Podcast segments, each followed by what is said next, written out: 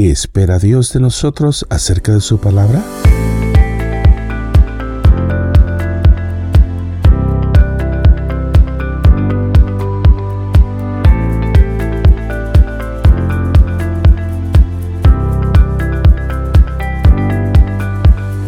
El mandato de Dios a Josué antes de tomar el lugar de Moisés frente al pueblo de Israel para tomar la tierra que Dios les había prometido cuando los sacó de Egipto fue este.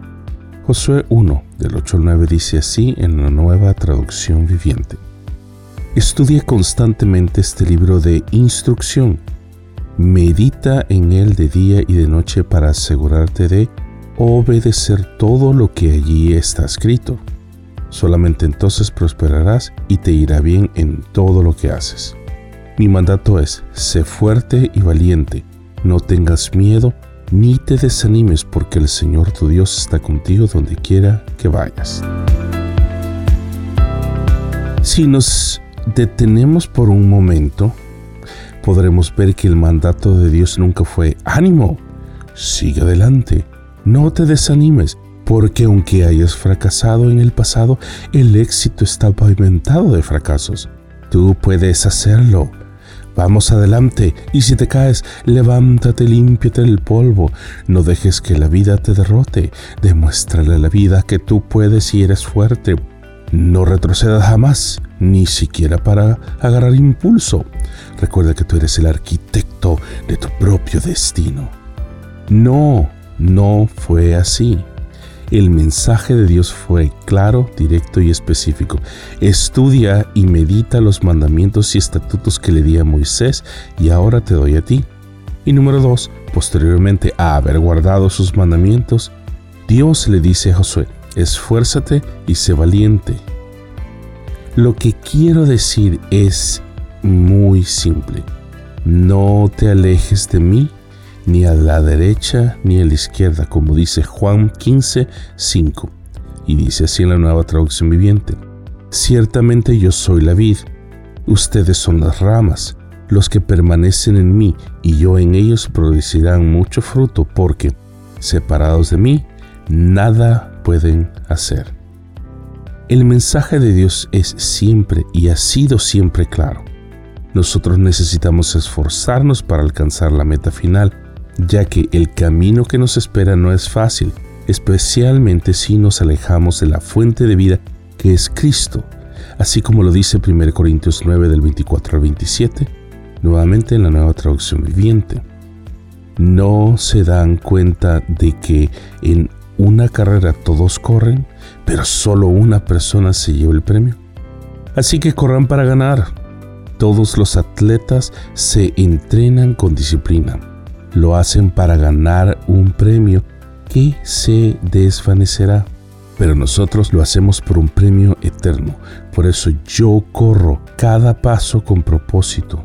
No solo doy golpes al aire, disciplino mi cuerpo como lo hace un atleta. Lo entreno para que haga lo que debe hacer. De lo contrario, temo que, después de predicarles a otros, yo mismo quede descalificado.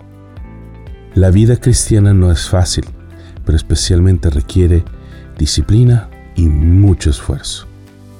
Déjeme concluir toda esta serie de mensajes acerca de la pureza del Evangelio con lo siguiente.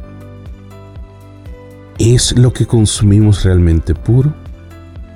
¿Se ha preguntado usted alguna vez si lo que estoy entendiendo de la Biblia o de lo que me predican o mi predicador favorito es realmente lo que la Biblia quiere decir o realmente dice? Esa es una pregunta que debe de tener presente siempre. 2. ¿Es todo lo que ponemos dentro de nuestra alma y que consumimos puro y seguro para nuestro corazón? ¿Se tomaría una bebida carbonatada si supiera que tiene una gota de un veneno letal? Pero muchísimas veces nos permitimos consumir comida chatarra espiritual que no es ni siquiera ni nos va a ayudar en nada más que hacernos sentir bien, sin ningún resultado beneficioso para nosotros y el plan de Dios. Número 3. Recuerda que no existen verdades a medias, ya que son realmente mentiras completas. Por lo tanto, Recuerde siempre que todo mensaje de parte de Dios debe enseñarnos la verdad de Dios, debe enseñarnos a ver lo malo en nosotros, ya que no hay nadie bueno sino solo Dios. Debe ayudarnos a corregir nuestra vida y especialmente nuestro caminar cuando estamos equivocados.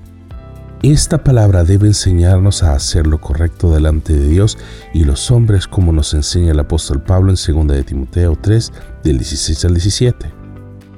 Por último, ¿qué espera Dios de nosotros en cuanto a su palabra? Fácil, lo dice Josué 1 del 8 al 9. Estudia constantemente el libro de instrucción Medita en él de día y de noche para asegurarte de obedecer todo lo que allí está escrito. Solamente entonces prosperarás y te irá bien en todo lo que hagas. Mi mandato es fuerte y valiente.